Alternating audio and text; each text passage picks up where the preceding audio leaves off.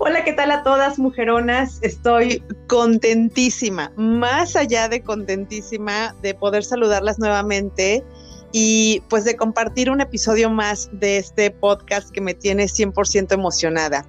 Y estoy más emocionada aún porque hoy tengo una invitada que no solamente es una mujerona, es una chingona con todas sus letras y en mayúsculas. Además tengo la gran fortuna de que es una de mis mejores amigas de toda la vida y bueno, pues ya les platico un poco de ella. Hoy me va a acompañar aquí en este espacio Aurea Larrañaga. Ella es diseñadora, gráfica, también estudió nutrición en la NAGUA, tiene un posgrado en psicopedagogía evolutiva en la familia, es coach transformacional y ha dado ya cientos de entrenamientos y les, le ha cambiado la vida a muchísimas personas. También la pueden encontrar como Keto Aurea hablando de, esta, eh, de esta nuevo estilo de vida keto. Y por supuesto ahora se dedica a pues transformar parejas al amor. Aurea, ¿cómo estás? Me da mucho gusto saludarte. Hola Clau, estoy contentísima, contentísima de estar aquí contigo y con todas estas mujeronas maravillosas que nos escuchan hoy, emocionada de ser parte de este maravilloso proyecto y pues aquí con el corazón bien puesto para darles lo mejor de mí a tus escuchas. Muchísimas gracias por, por, aceptar. Yo sé que estamos en tiempos de, de, corredera y de locura y de escenas de Navidad, plus pandemia y todo, pero bueno, pues vamos a darnos un pequeño respiro y a divertirnos con, con este episodio de, de, Contentísimas. Ahora, platícanos un poquito de ti. ¿Qué, ¿Qué te llevó a hablar o a trabajar por y para el amor?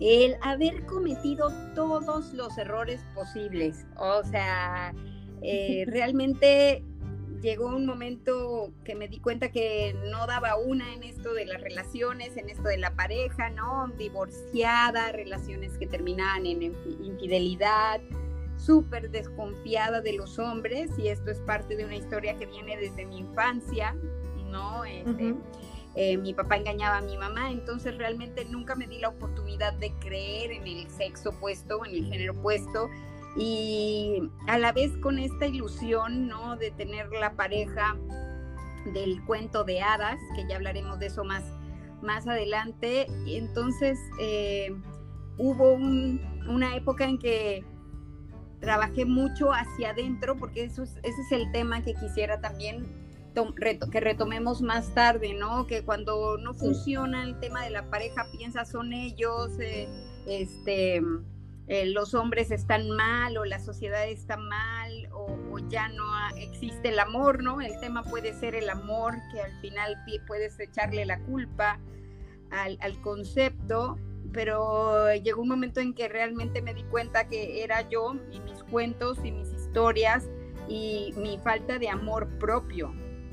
Y entendí que si quería crear amor afuera, requería iniciar desde adentro y ahí comenzó para mí un camino de descubrimiento, de sanación, de revelación, de completitud, hasta que dije, ya estoy lista, estoy lista para ir por la pareja que anhelo y que me merezco, y por el amor que me merezco, ¿no? Y ahí fue donde eh, eh, lo elegí, lo declaré y fui por esa relación y la creé y la tengo. Y, solo desde ese lugar, y solo desde ese lugar dije, güey, esto que aprendí muchas mujeres y muchos hombres allá afuera lo necesitan, ¿no? Me tomó medio siglo prácticamente aprenderlo y creo que puede servirle a mucha gente. Entonces, desde, desde esa congruencia de decir, bueno, si te digo algo es porque primero lo hice yo y lo viví yo y me funcionó. Y desde ese lugar eh, me di cuenta que había una gran necesidad de gente apoyando a la gente a crear relaciones sanas y, lo elegí como mi vocación. Y me encanta además y me encanta verte porque, porque definitivamente eres congruente. En un, en un, ratito más vamos a dar tus redes sociales para que las personas que nos escuchan te sigan y puedan ver un, un, un poco más de ti y de tu vida, que, que, me encanta que la compartas. Aurea, e, estos errores que, que mencionas que cometiste desde, desde el principio de los tiempos y que cometemos la mayoría de mujeres se deben al espejismo del amor romántico, a esta historia de amor y de que si no me cela, pues no me quiere, y a las canciones de José José Cortavenas y a las películas románticas en donde el amor siempre vence? Creo que en gran parte sí.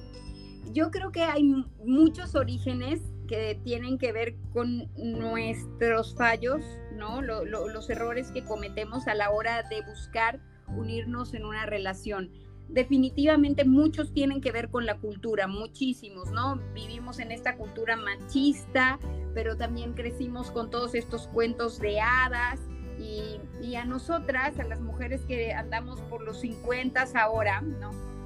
Nos tocó justo como un crossover de, el, hasta que la muerte nos separe y ahora es un desmadre y cada quien lo que quiera y como quiera y cuando quiera, ¿no? Y, y creo que acabamos estando muy, muy confundidos.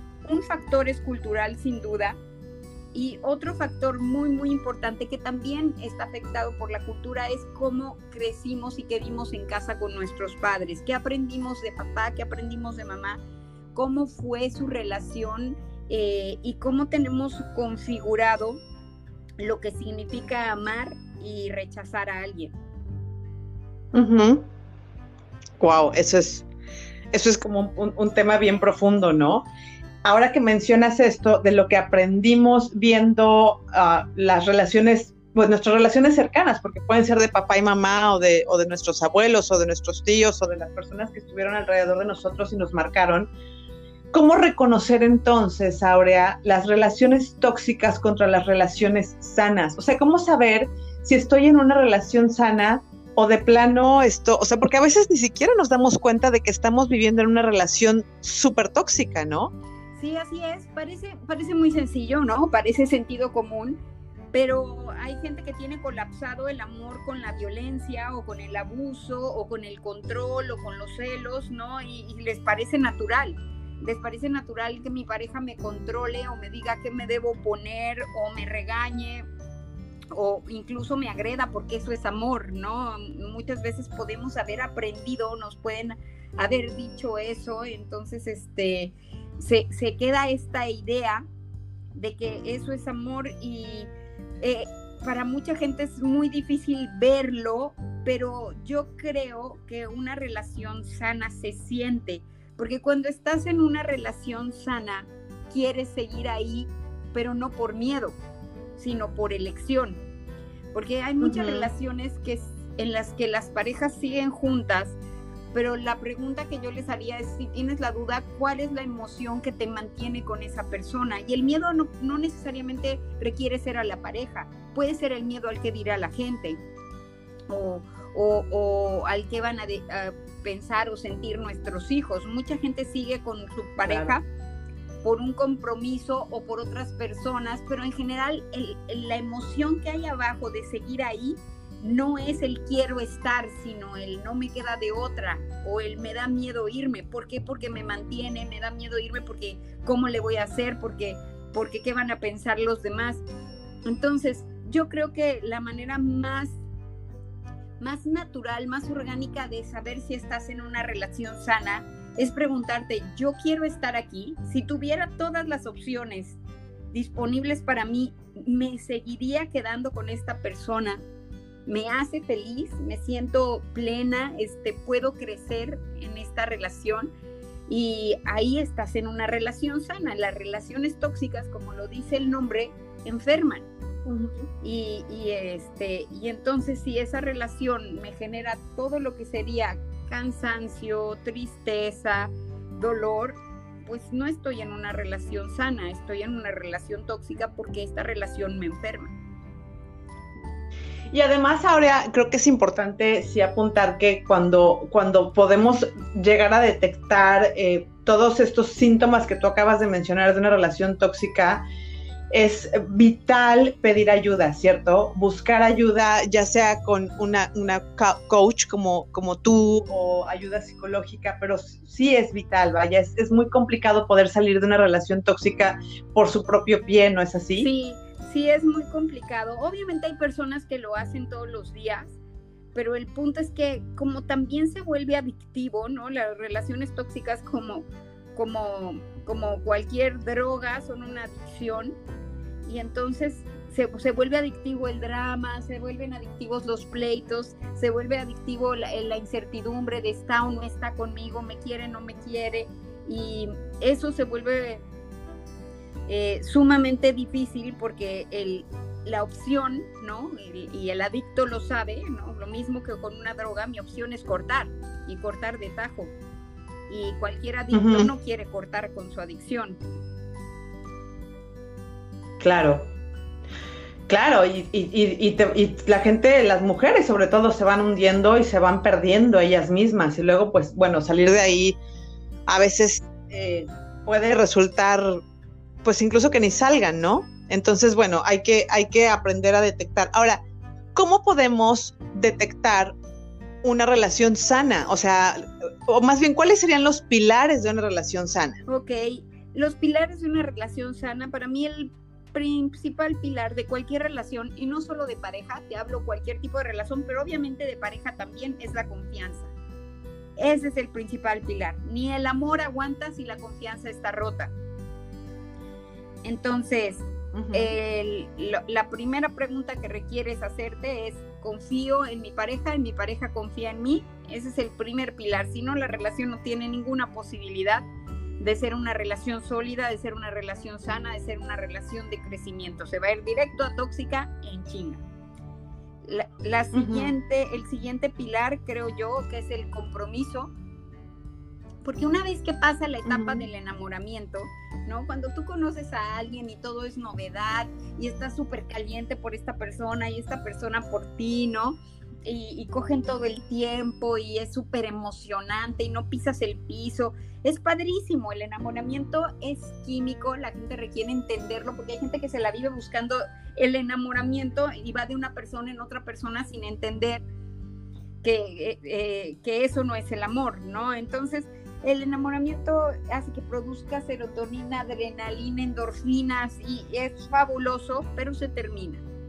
¿no? Esta, esta parte del amor dura seis meses, un año, ¿no? Más o menos, a lo mucho dos años, y, se va, y se va desgastando, ¿no? Finalmente empiezas a conocer a la persona con la que estás, si, si este enamoramiento, como suele suceder, ¿no? Se, se, vuelve una relación y entonces ves a la persona todos los días y la, la, en, en, la etapa del enamoramiento tú idealizas a esta persona y viceversa. Y entonces se ponen en un pedestal y conforme van conociéndose, pues resulta que ya no la ves tan tan ideal, ya no la ves tan en el pedestal, empiezas a ver su vulnerabilidad, su humanidad, sus defectos, porque los tiene, todos los tenemos. Y ahí es donde viene la maravillosa posibilidad de elegir amar a esta persona. No por quien idealizaste, no por lo que te dicen tus hormonas o los químicos en tu cerebro, sino porque eliges valorar y básicamente eliges elegir a este ser humano para compartir tu vida con él o con ella, ¿no? Entonces, eso es el amor. Es, el amor es una elección. Y, eliges amar al ser humano frágil, imperfecto, vulnerable, sin pedestal. Con todo, ¿no? no Con todo luz y sombra. Entonces, em, ahí es donde se forma este segundo pilar que es el compromiso porque el compromiso no le importa si tienes ganas o no tienes ganas, si está bonita o bonito o está feo, si se echó un pedo o no se lo echó, ¿me explico? O sea, el compromiso es te elijo y entiendo que va a haber días en que tal vez no te vea de la misma manera, entiendo que va a haber días que tal vez sea la persona que quiera ahorcar, entiendo que va a haber días en que te voy a querer mandar derechito a la chingada, pero no importa, yo te voy a seguir eligiendo. Y tú requieres saber que yo te voy a seguir eligiendo, que puedes darte el permiso de ser humano, de ser frágil, de ser vulnerable, de estar de malas, obviamente nunca vulnerando mi dignidad ni, ni, ni entrando en temas de, de violencia, abuso o así, ¿no? Simplemente me refiero a, que, bueno, puedo ser yo contigo, ¿no? Y ese, e, ese compromiso permite que yo le abra el espacio a mi pareja de decir, ay, bueno, ya no requiero fingir, ya puedo ser yo y ya puedo descubrir cómo crecer con esta persona siendo auténtico. Entonces, el compromiso después de la confianza para mí sería el siguiente pilar. Y el tercero, y que yo creo es sumamente importante, especialmente para las mujeres en las relaciones de pareja, es la responsabilidad. Entender que tú creas esa versión de esa persona en tu vida. Porque nosotros nos enseñaron a la mayoría que una relación de pareja es 50-50. ¿No? Yo, yo hago el 50 y tú haces el 50 y ahí la llevamos. Y como yo lo veo, una relación de pareja es 100. 100 y 100. Pero el 100 del otro es un pedo. Yo no puedo trabajar por el otro. Lo que yo puedo es dar mi 100% cada día por esta relación y esa es la responsabilidad, el elegir creer que si algo va a ser en esta relación depende de mí y dar mi 100 cada día por esta relación. Y desde ese lugar enseñar a mi pareja a hacerse responsable de la relación también. Entonces, desde ese lugar, para mí, una, una relación se vuelve súper poderosa porque lo que estás buscando siempre es dar lo mejor de ti al otro enseñarle con el ejemplo y crear una relación de ganar, ganar, no una relación de competencia donde vemos quién tiene los pantalones, eh, de quién, de quién truena el chicharrón, ¿no? Quién domina al otro, porque pues ahí se acaba erosionando la relación, ¿no? Entonces, en lugar de ser una víctima en la relación, me veo como el creador responsable de la relación y ahí ya la hiciste. Me encanta, me encanta esta esta filosofía tuya, Aurea, porque creo que además eh, cuando, cuando logramos traspasar justamente este umbral del enamoramiento y empezamos a ser nosotros mismos dentro de la relación y construimos estos tres pilares y los fortalecemos, eh, incluso nos podemos relajar y entonces disfrutar aún más una relación que es más madura. Me, refiero no a edad, sino a, que ya maduró. ¿Me explico? Sí, por supuesto. Y es maravilloso poder ser tú en la relación y permitirle, permitirte ser el espacio donde tu pareja pueda ser él y, pueda descubrirse, ¿no? En tu espejo y crecer contigo.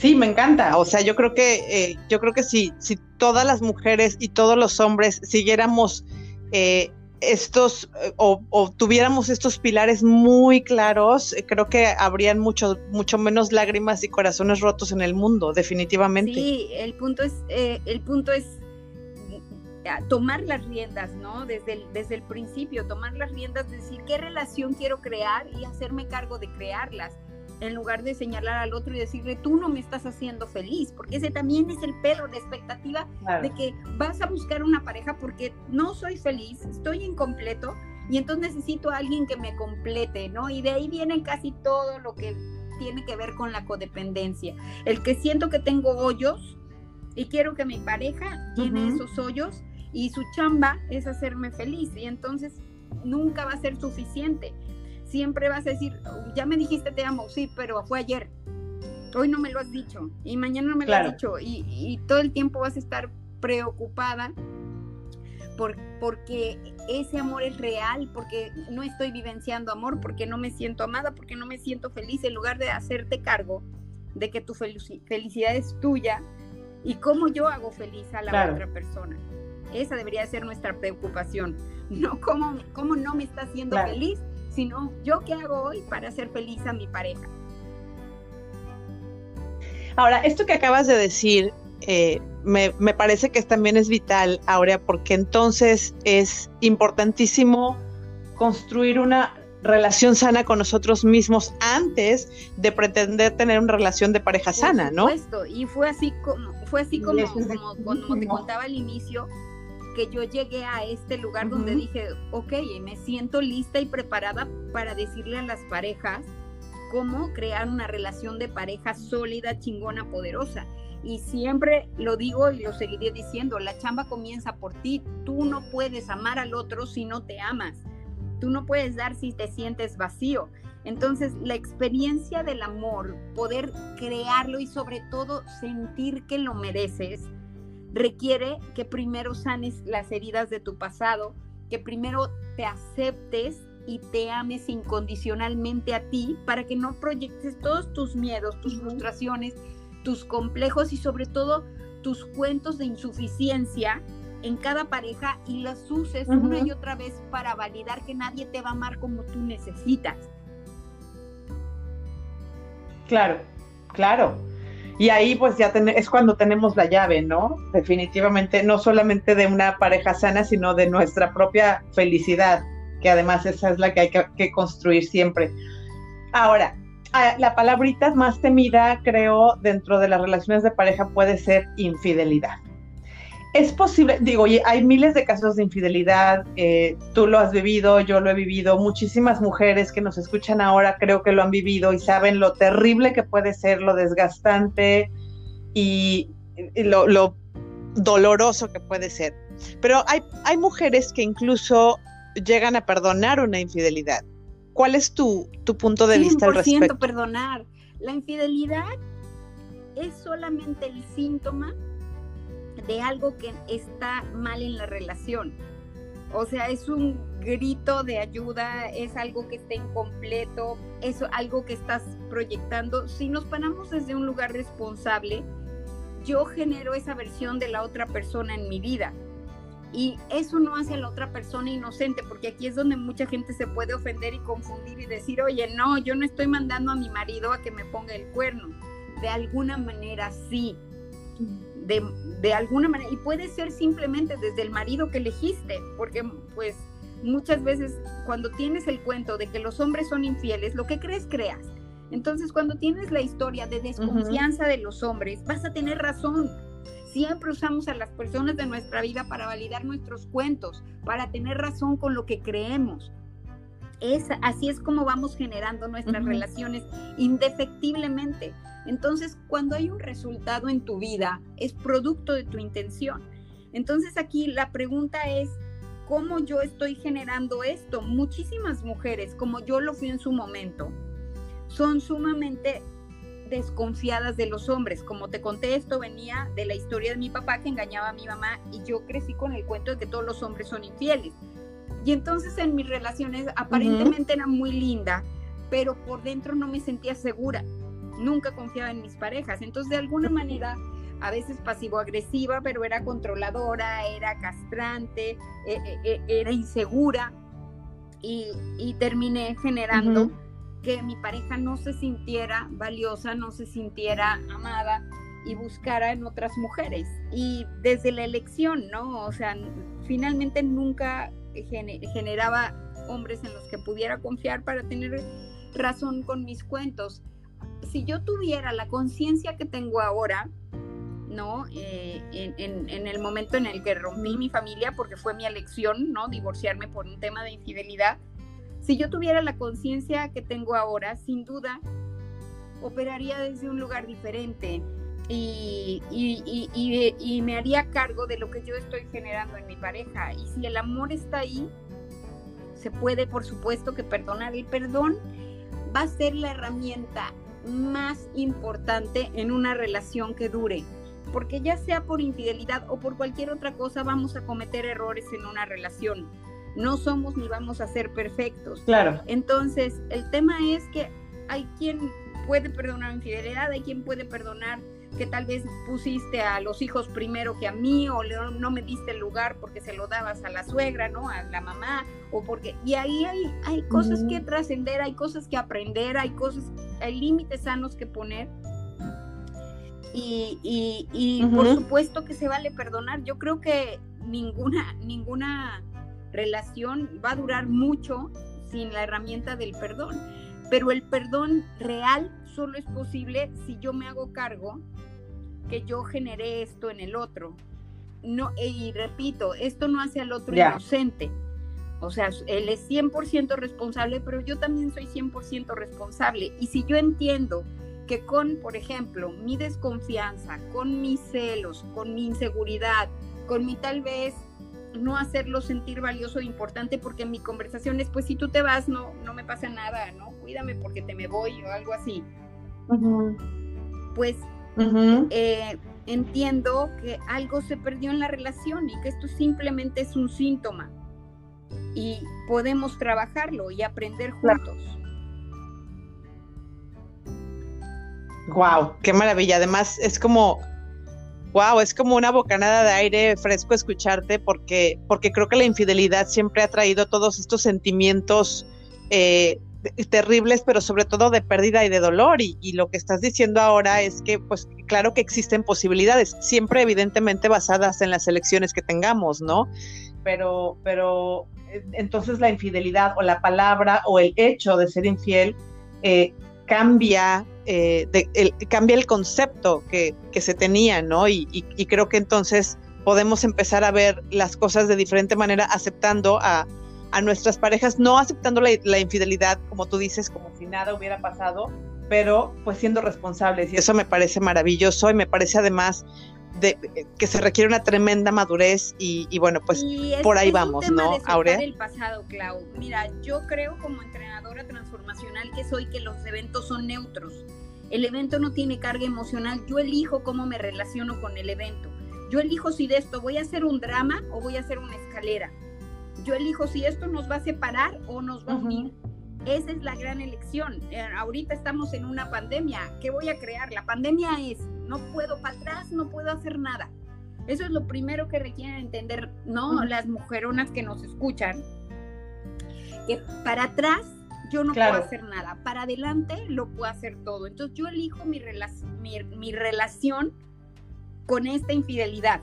Yo elijo si, si, si lo veo como un despiértate, ponte las pilas, lucha por tu familia, vamos a, ir, vamos a arreglar esto, marido, pareja, novio, lo que sea, ¿no? ¿Estás dispuesto a que veamos cuál es el origen, a que vayamos a terapia, a que vayamos a coaching, a que vayamos, yo no sé, hay mil caminos, ¿no? La religión, la meditación, pero todo comienza por decir, ok, vamos a ser honestos y qué vamos a crear con lo que hay acá y desde ese lugar juntos nos podemos mover para adelante y crear una relación, Clau, mucho más sólida, chingona y poderosa que la que teníamos, porque claramente algo estaba faltando y esto nos permite verlo, ¿no? Entonces es desde ese lugar, porque la otra opción, claro. ¿no? Hay quien se queda, pero no sana, no perdona, no se trabaja, no se habla, simplemente es como, con esto te voy a manipular y controlar, cabrón, el resto de la vida porque me la hiciste y me la pagas. Y entonces, y entonces claro, están, uf, pero sí. ya la relación no tiene confianza, obviamente, ni compromiso, ni responsabilidad, ninguno de los pilares. Y entonces es una relación sumamente claro. de culpa, de resentimiento, de dolor, de que cada vez que me peleo contigo te lo vuelvo a sacar y te lo vuelvo a sacar y no me permito entregarme ni hacerte sentir valioso uh -huh. jamás. Y obviamente desde ese lugar no hay para dónde moverse. Claro, no, y, y terminan, eh, terminan los dos tan desgastados que pues terminan odiándose, ¿no? Y, y, y, además llevándose entre las patas, pues no solamente al otro, sino también si hay hijos, pues a los hijos, a la familia, a los que están alrededor, incluso a veces el mismo trabajo, etcétera, ¿no? Entonces, bueno, habrá que poner mucha atención en esto y de verdad, pues plantearse la responsabilidad de la elección, de qué quiero hacer con Exacto. esto que nos estás Sí, el punto es, si elijo quedarme es para llevar mi relación a un nivel mucho más alto de donde estaba, si no, ¿para qué te quedas? Exacto, exacto. Aurea, estamos, estamos a punto, porque además la gente que, las mujeronas que nos escuchan no lo saben, pero tú y yo estamos a uh. punto de cumplir 50 años, casi, casi el mismo día, pero bueno, con unas horas Así de es. diferencia, Creo ¿estás que de acuerdo? Eres más grande que yo, Clau. Yo, yo soy la, yo soy la, la, la rookies aquí, en esta, en esta mitad, pero no importa. Oye, Aurea, te quiero preguntar algo. ¿Qué quiere, de, de acuerdo a tu, a tu experiencia, eh, con haciendo, dando este, este coaching de parejas, eh, con toda la experiencia que ya tienes, ¿qué quieren, qué están buscando las mujeronas de cincuenta y tantos años con respecto al amor o a las Mira, parejas? Como en todo hay excepciones, obviamente no voy a generalizar porque debe de haber mujeres que quieran algo diferente, pero en mi experiencia, las mujeres con las que yo he trabajado, que nacieron en los 60s, en los 70s, todavía crecieron, al igual que tú y yo, con el cuento de hadas. Con la idea del príncipe azul y, casarse para toda la vida y ser felices para siempre y hasta que la muerte nos separe y envejecer juntos y cuidar a los nietos, todo este relajo que, todavía nos tocó ver porque pues nosotras venimos todavía de una de generaciones de mujeres que se casaban para toda la vida y donde el matrimonio era algo a lo que aspirábamos principalmente como, como esto es lo que quiero para el resto de mi vida, ¿no? Era, como nos educaron, no, no estoy buscando ofender a nadie, simplemente es la manera en la que nos educaron. Y yo genuinamente veo en las mujeres que tienen nuestra edad o más o menos esta generación que están buscando eso. No somos mujeres que querramos a alguien diferente cada noche o que querramos estar solas. En general no, no en mi experiencia. Creo que tenemos muy marcado todavía lo que vivimos de nuestras abuelas, de nuestras madres, esta idea de la familia y nos gusta estar en pareja y nos gusta una relación de compromiso. Eso es lo que yo veo, eso es lo que yo quiero y lo que siento que que quieren las mujeres con las que he tenido el privilegio de trabajar. ¿Y qué pasa con ellas? O sea, hablábamos previo a, esta grabación, a este podcast, que están confundidas. Confundidas, súper confundidas. Y lo entiendo, créanme, nos tocó como una vez más, nos tocó el crossover de las mujeres de hasta que la muerte nos separe con las mujeres totalmente libres que no quieren relaciones. De hecho, las mujeres jóvenes con las que trabajo son bien perras.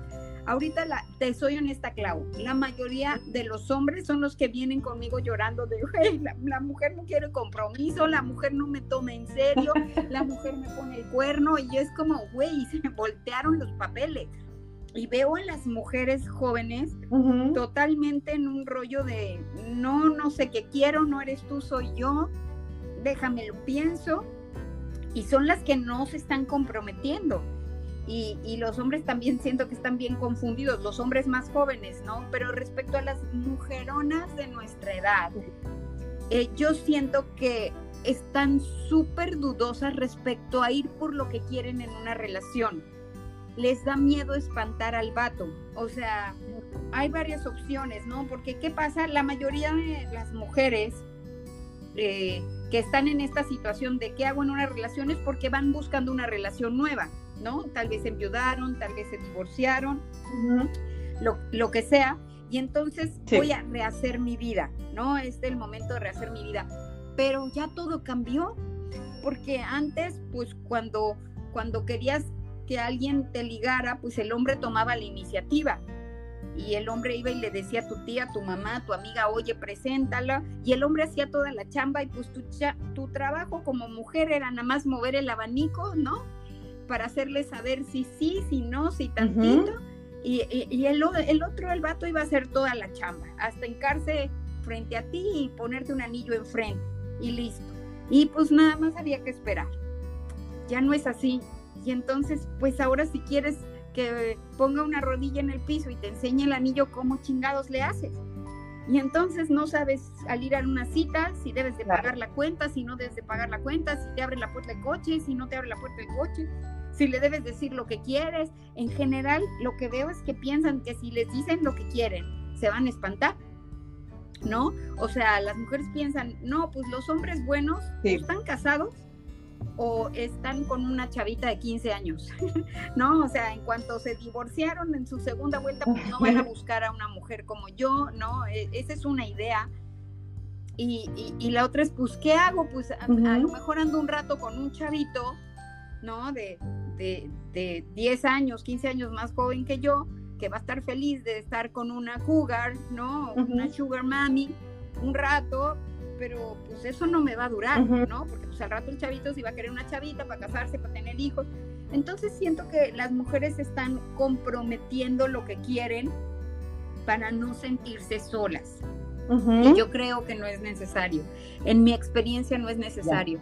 Yo veo muchísimos hombres maduros solos también, ¿no? O sea, si, si los matrimonios en México están a 50% de divorcios, pues quiere decir que se divorció una mujer, pero también un hombre.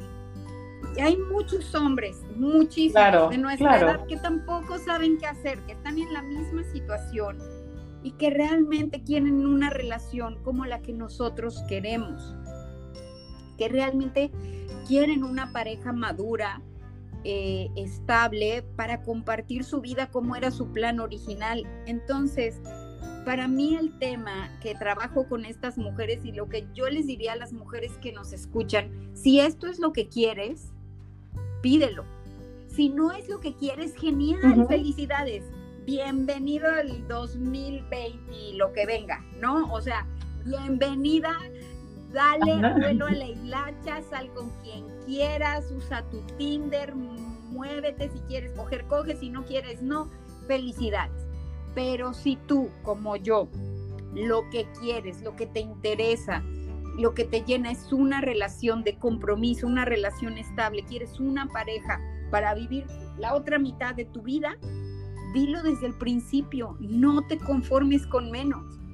Yo hace un ratito que estábamos platicando, le contaba claro. que yo, yo ahorita estoy comprometida, uh está recién casada, y las dos rehicimos nuestra vida, de, somos amigas de toda la vida y cuando nos casamos la primera vuelta éramos amigas con nuestros esposos y nuestros bebés y ahí andábamos en las piñatas y nos tocó ver cómo la cagamos espectacularmente. Y, y ahorita nos toca vernos en este lugar donde cincuentonas, mujeronas, eh, ¿no? Estamos creando relaciones totalmente poderosas con una con una sabiduría y una conciencia que, bueno, obviamente decimos, ¿cómo no entendía esto a los 20 años? Bueno, pues no, no lo entendíamos. Para atrás no podemos hacer nada, pero para adelante podemos hacer muchísimo. Entonces, yo te diría, si esto es lo que quieres, déjalo claro, primera cita. No tienes que fingir que te vale, no tienes que fingir que estás buscando un free, no tienes que fingir que eres súper cool y, que, y que no hay ataduras acá si eso no es lo que quieres. Y, eso fue lo que yo le dije a, mi pareja en nuestra primera cita. Le, yo lo invité al cine, yo elegí al hombre que quería. Elige al hombre que quieras, haz una lista de las cualidades que quieres y búscalo. No, no esperes a que te llegue. Eso sí ya no, ya está rarísimo. No tienes todos los medios a tu, a tu alcance puedes salir, hay mil lugares donde vas, a, bueno, ahorita con la pandemia tal vez no tanto, pero hay mil lugares online, ¿no? Donde vas a encontrar gente de tu edad. Yo simplemente te diría, busca los espacios donde está tu hombre ideal.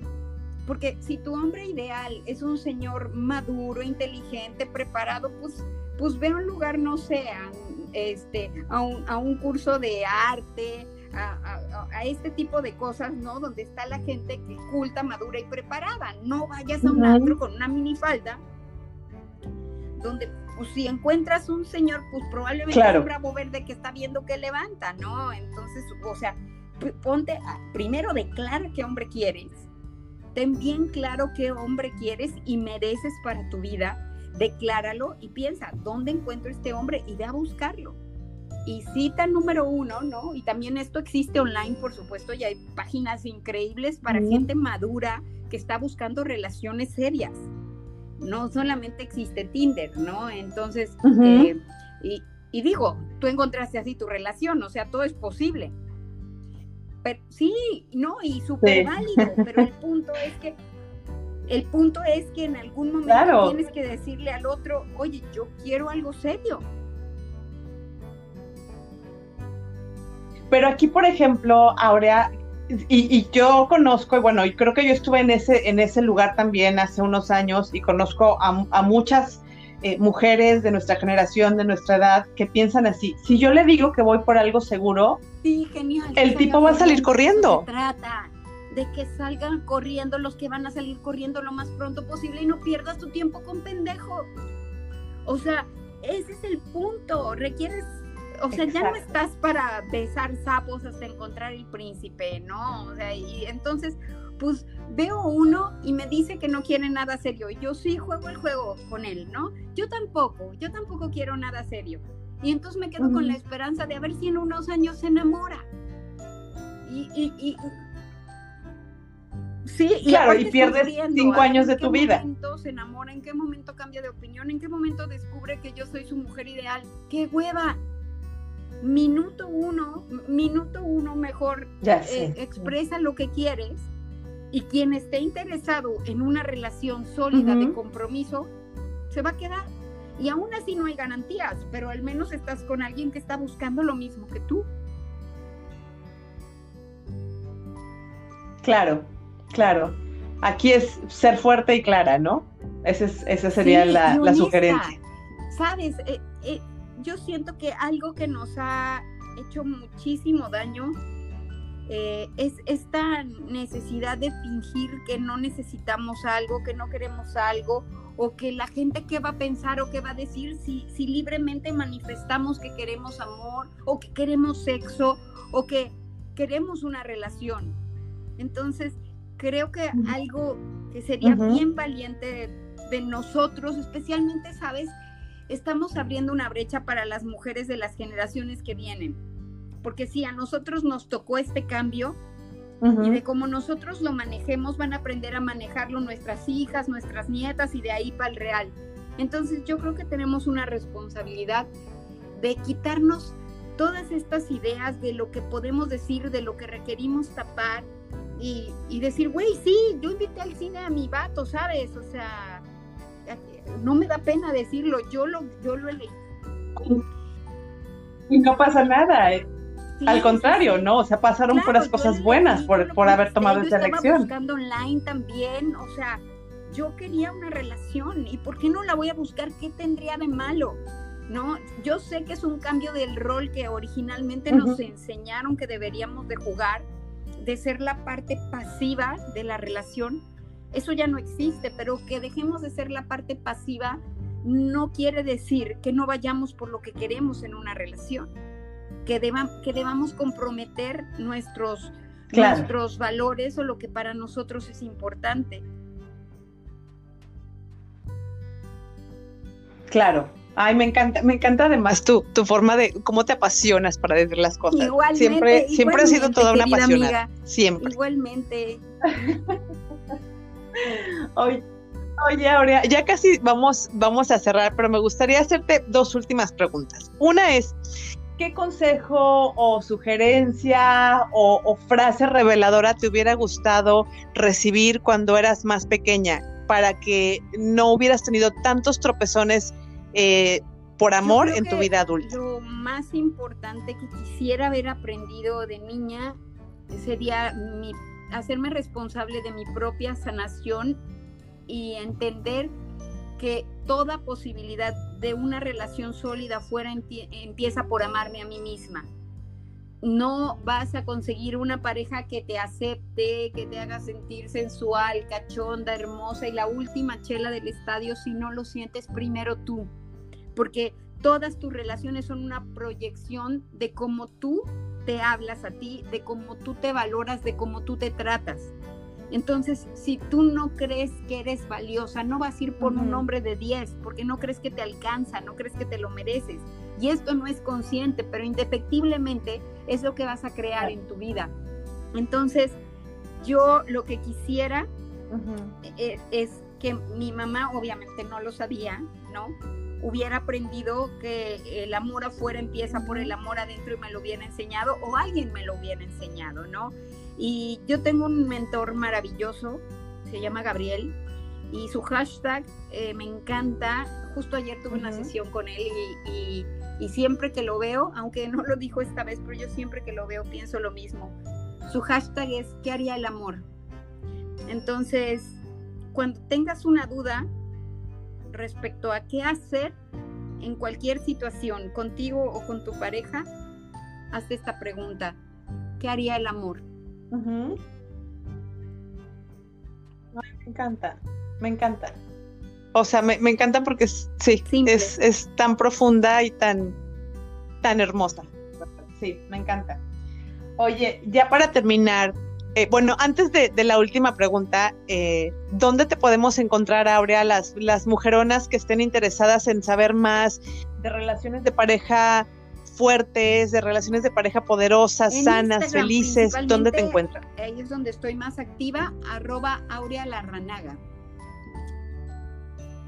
Es que la, la, no existe. La ranaga.